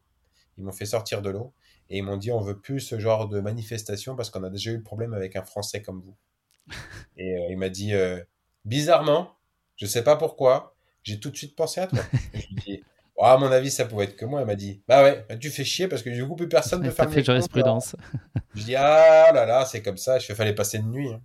Donc c'était très très drôle de, de, me dire, ah, mon passage a quand même suscité un peu de, un peu de remue-ménage là-bas tu poursuis euh, ton petit bonhomme de chemin, tu arrives au Cambodge. Alors là, la situation est plus euh, confortable, entre guillemets, dans le sens où euh, tu navigues sur un Mekong qui passe au cœur du pays, donc il n'y a plus cette notion de frontière qui peut peut-être créer des, tensions additionnelles, un peu de nervosité du côté de l'administration locale. Tu vas à cette occasion nager pendant plus de 28 heures sur une journée. C'était justifié par toi qui voulais mettre un, petit coup de fouet sur le projet parce que les sensations étaient bonnes. Puis comment on sort de 28 heures de nage continue? J'ai fait 28 heures et 40 minutes de nage sans m'arrêter. sans manger, sans boire. J'avais plus d'eau en fait. J'avais plus d'eau avec moi, j'avais presque plus de bouffe. Je crois qu'il me restait euh, un, petit sachet de noodles et puis un fruit, tu vois, rien d'exceptionnel. Et euh, été suivi de très très loin par un pote, Josh, Josh Galt, qui est un, un ami américain qui avait mis en place le premier championnat du monde de nage en eau vive en Indonésie. Et quand euh, je l'ai rencontré en France, il m'a dit, mais Rémi, euh, en 2013, je serai en Indonésie. Après, je remonte chez moi. Il habitait justement à Phnom Penh, juste euh, la capitale du Cambodge. Et il m'a dit, mais moi, je peux te suivre avec ma copine. On pourra te suivre et on pourra venir t'aider. Alors, je lui ai dit, bah, je veux pas d'aide. Par contre, je veux bien que tu me fasses de la photo et de la vidéo. voilà, peu importe ce qui se passe, tu filmes de loin, tu, mais tu viens pas interférer, tu laisses faire. Et Josh m'appelle, je crois, en étant, c'était la fin de la journée. Donc j'avais déjà 14 euh, ou 15 heures de palmage dans les pattes, j'étais rincé. Je m'arrête, je mange un petit morceau de ce qui me restait, j'avais presque plus rien. Et euh, Josh me dit euh, Bon Rémi, il faut que je t'explique un truc. Là, tu vas arriver sur la partie eh bien, très navigable du Mekong au niveau de Phnom Penh. Nous, on a un appartement avec Yuri qui est juste en face du Mekong. Et il était à l'embouchure, à la confluence entre le Mekong et le Tunnel Sap qui va jusqu'à la cité de Angkor Wat. Il me dit, euh, je suis juste en face. Je vois le trafic maritime, enfin maritime, fluvial, qui est très très important, mais vraiment important. Et des barges, des bateaux énormes qui font plusieurs mètres de hauteur avec un tirant d'eau très important parce qu'ils chargent de, sable, de gravier, etc. Et il me dit, il navigue la nuit aussi, mais il s'arrête à un moment donné. Et la journée, j'ai peur que ça soit compliqué pour toi. Et donc je dis à Josh, bon écoute, j'ai plus d'eau, j'ai euh, presque plus de bouffe. Je continue, je m'arrête pas, je nage toute la nuit. Comme ça, j'arriverai à Phnom Penh dans la matinée et je vais éviter d'avoir tous les bateaux. Et donc, j'ai continué, continué. Effectivement, les bateaux naviguent jusqu'à à peu près 10 heures du soir, 10 heures et demie, et la nuit, ils naviguent plus. Ça a été un moment assez particulier parce que j'ai nagé pendant presque 2 heures et demie, 3 heures euh, de nuit. Et là, il faut savoir que quand tu te retrouves sur le Mekong, qui est très très large, les bateaux naviguent pas avec les phares allumés tout le temps. Ils allument le phare pendant euh, une dizaine de secondes, ce qui leur permet de balayer rapidement devant eux et de voir ce qu'il y a. Et ensuite, ils éteignent le phare pendant 15-20 euh, secondes. Et ils avancent. Ils rallument le phare, etc. Et tous les bateaux font ça. Donc toi, tu es en train de nager, tu es en plein milieu du fleuve, tu es là, fla, fla, fla, fla, fla, fla, fla, fla, toi, tu vois une, une lumière, tu fais là, un là, Ok, il est là. Hop, tac, tu, vois un, truc qui vient de derrière parce que ça reflétait un peu sur ma combinaison et je voyais sur la, à la surface de l'eau. Je fais, oh putain, je me retourne. Je fais, il y en a un là. Ok, un là. Il y en a un autre là. Un là, un là. Ok. Et là, tout d'un coup, tous les phares s'éteignent. Tu fais, oh les cons. Et là, du coup, il faut être très très bon pour euh, de la visualisation dans l'espace pour te dire, ils sont encore là. Ils ont éteint la lumière, mais eux, ils continuent d'avancer. Hein. Ils s'arrêtent pas. Hein. Donc là, tu, continues de palmer, et là, tu fais, il doit être par là, il doit être par là, et tout d'un coup, les phares se tu fais, ah ouais, putain, la vache, il a encore, il a avancé bien plus que je le pensais. Et j'ai fait ça pendant trois heures. À un moment donné, je me rappellerai toujours, je, je, naviguais et je regardais, j'essayais de toujours trouver des repères euh, visuels dans l'espace qui me permettaient de me réconforter dans le fait que j'étais en train d'avancer parce qu'il n'y a rien de plus compliqué de d'évoluer la nuit, tu sais pas ce que tu fais, tu sais pas si tu avances vite, pas, euh, tu n'arrives pas à voir les kilomètres. C'est la même chose en courant, c'est la même chose euh, en nageant en pleine mer. En fait, presque, quand tu n'as pas de repère, c'est difficile de donner une évaluation, de te dire je progresse bien.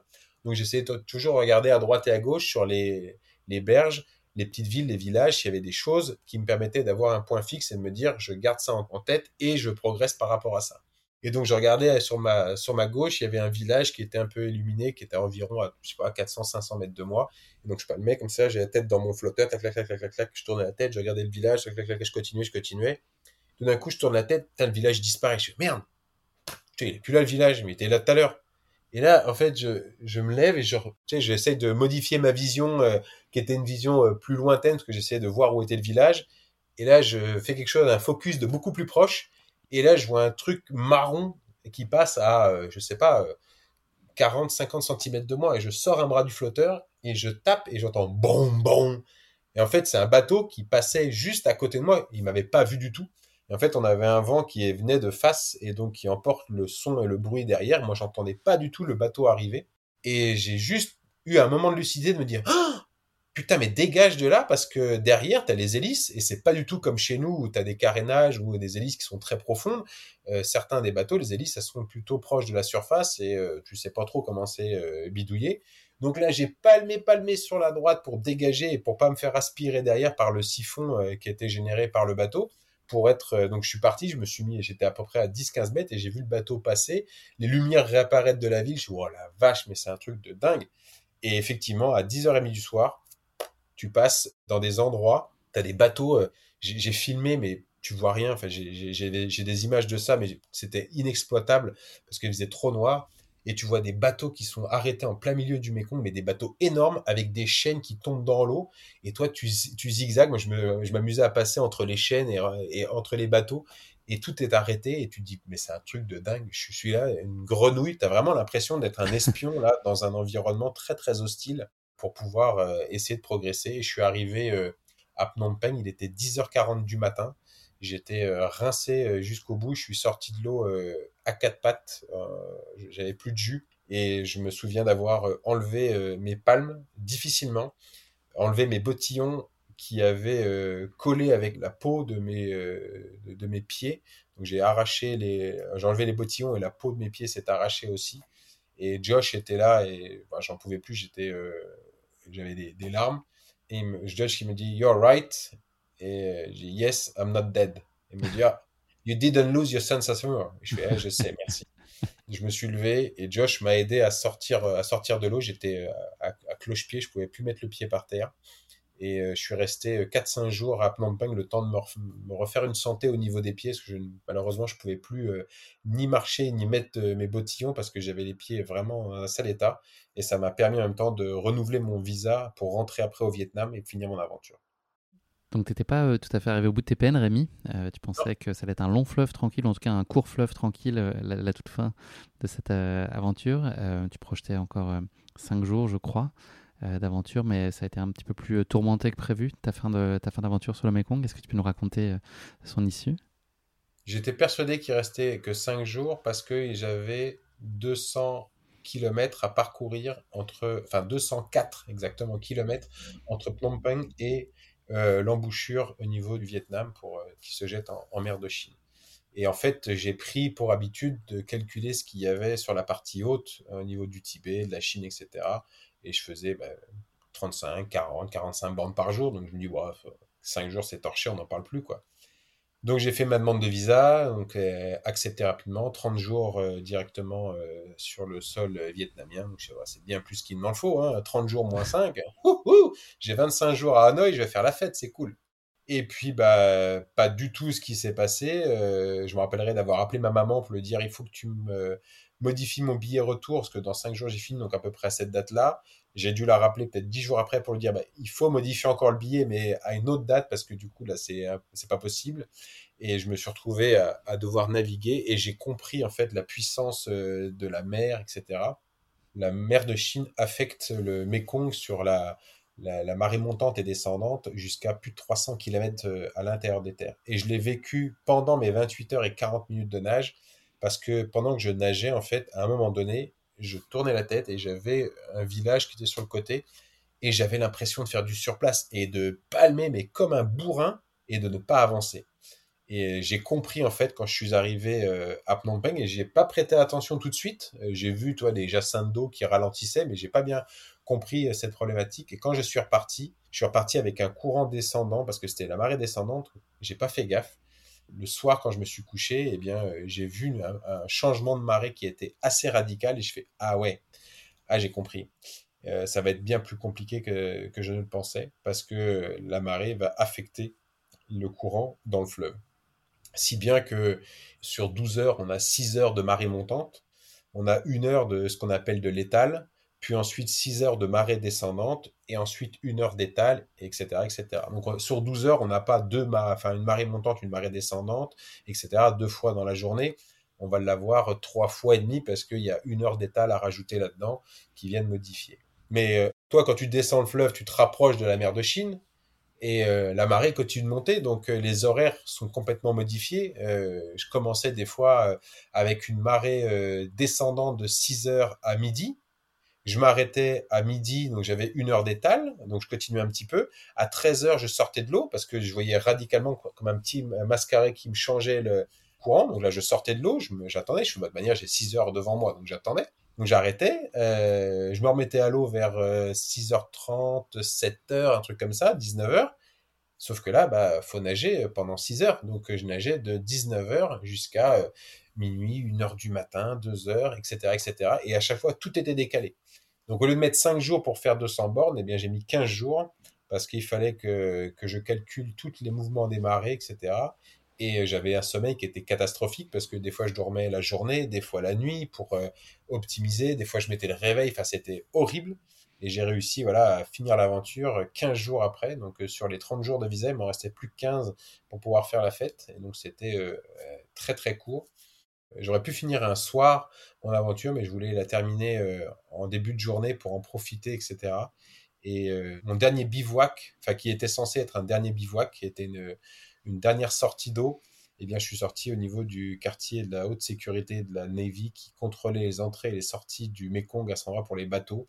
Et donc, ils faisaient toutes les, inspections euh, à l'intérieur des, bateaux qui rentraient et qui sortaient.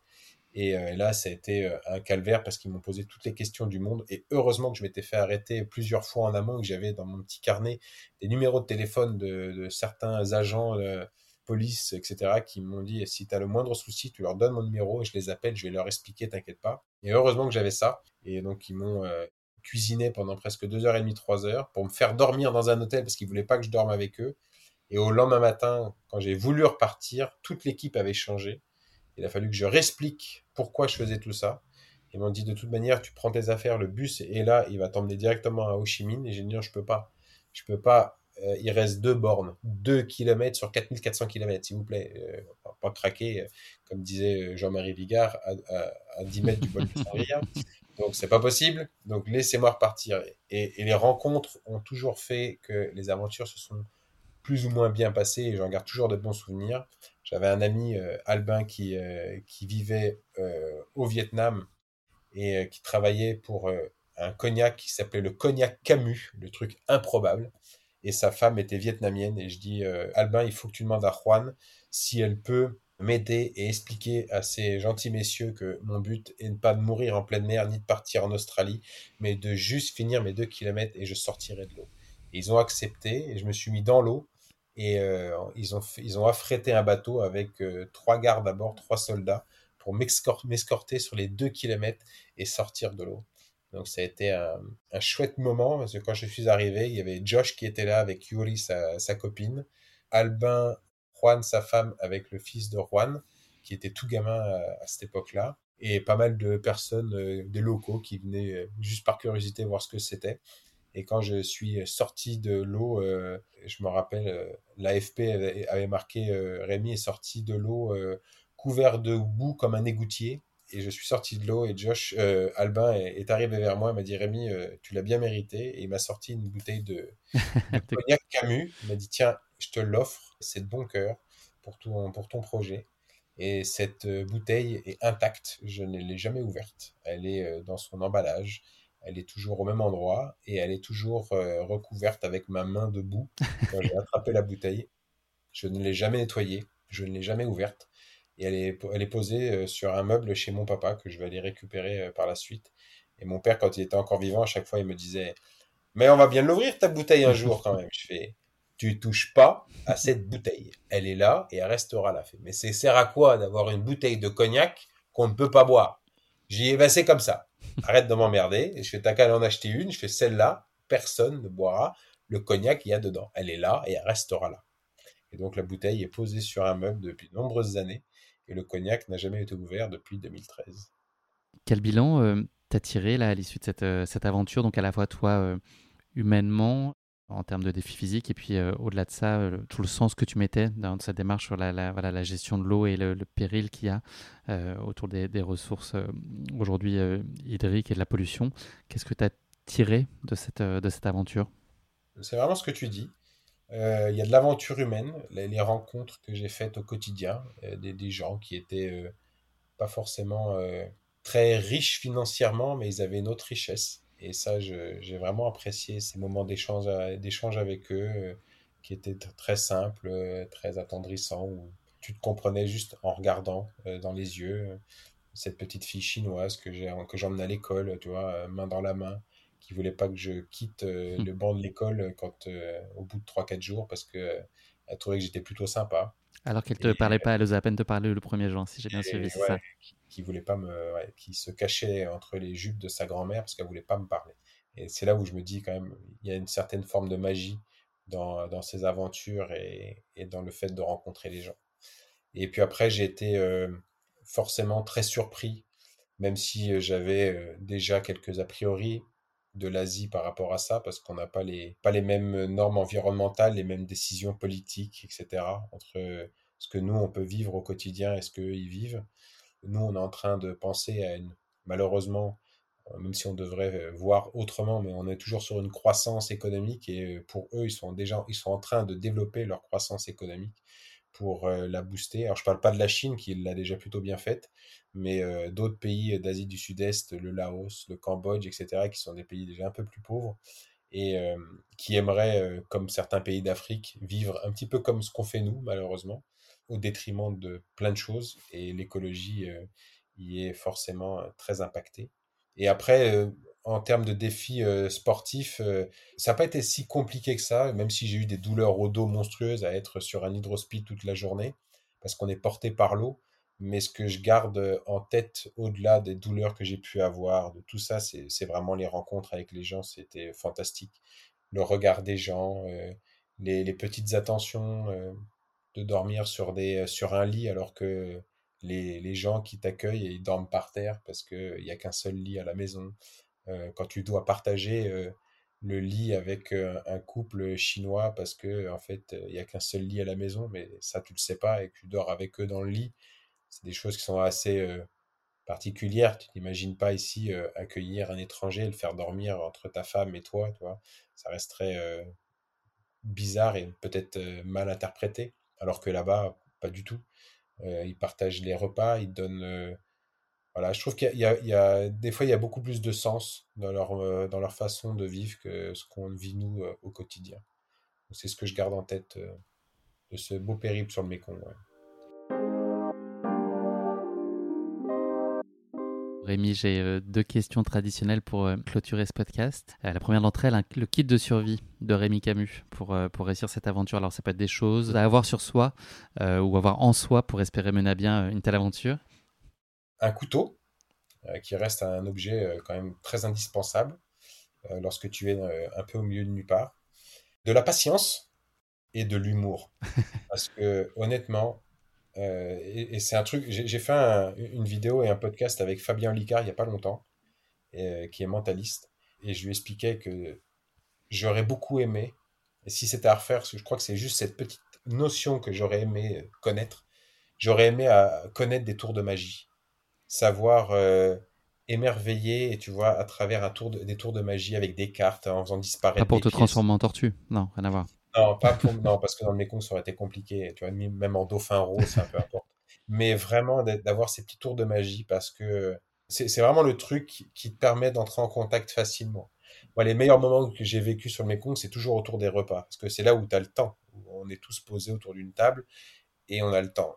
Et l'humour m'a, je dis pas c'est que ça m'a sauvé, mais c'est que ça m'a permis euh, de briser la glace euh, avec les gens. Euh.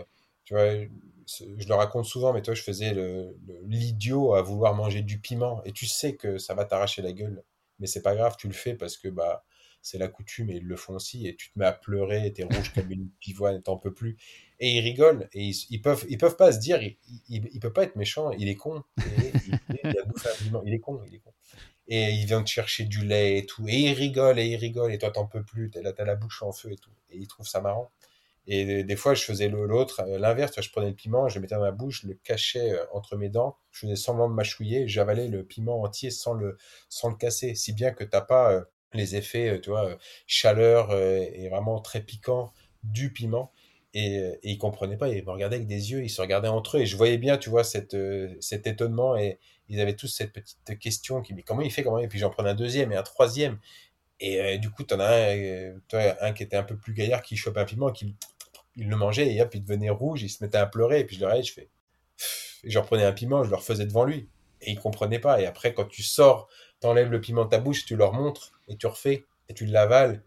Et là, ils comprennent le truc et ils rigolent. Et, en fait, c'est des moments très drôles, mais ça permet de, débloquer des situations. Et c'est ce que je retiens. Quand tu vas dans des pays qui sont euh, avec une problématique de barrière de la langue, l'humour, franchement, euh, vient, euh, vient beaucoup aider sur, certaines situations. Et j'aurais aimé connaître des, des petits tours de passe-passe, des tours de cartes juste pour les, euh, les émerveiller et, voilà et leur montrer après après toi la supercherie et dire oh c'était trop bien tout.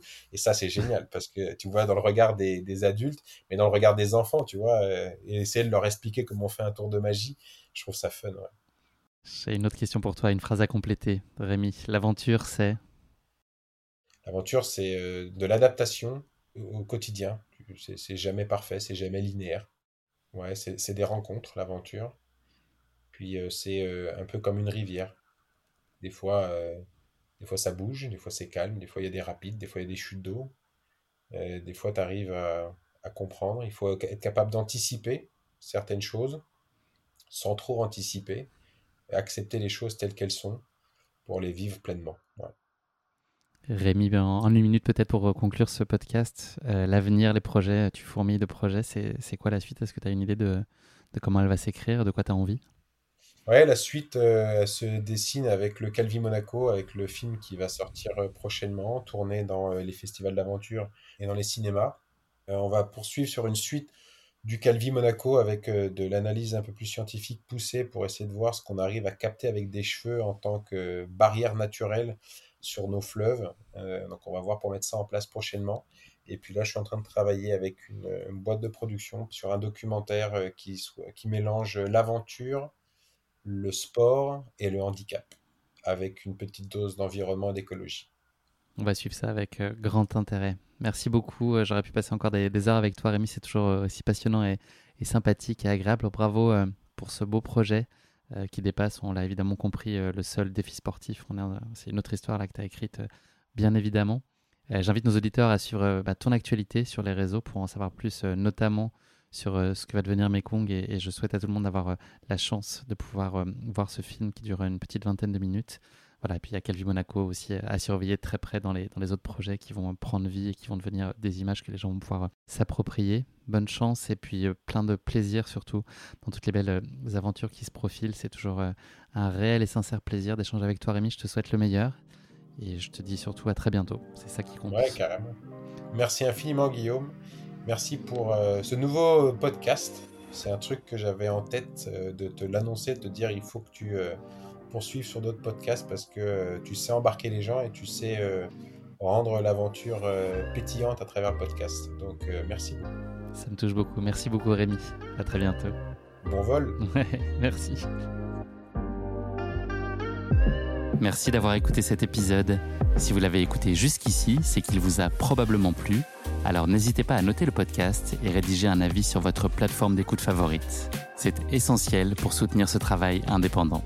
Et pour être sûr de ne manquer aucune aventure épique à venir, n'oubliez pas de vous abonner sur votre plateforme d'écoute habituelle.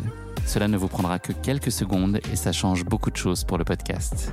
Merci pour votre soutien et pour votre fidélité. Et rendez-vous dans deux semaines pour vivre ensemble une nouvelle aventure épique, évidemment. Et si vous voulez vibrer d'ici là avec des histoires de course à pied hors du commun, courez écouter mon autre podcast, Course épique.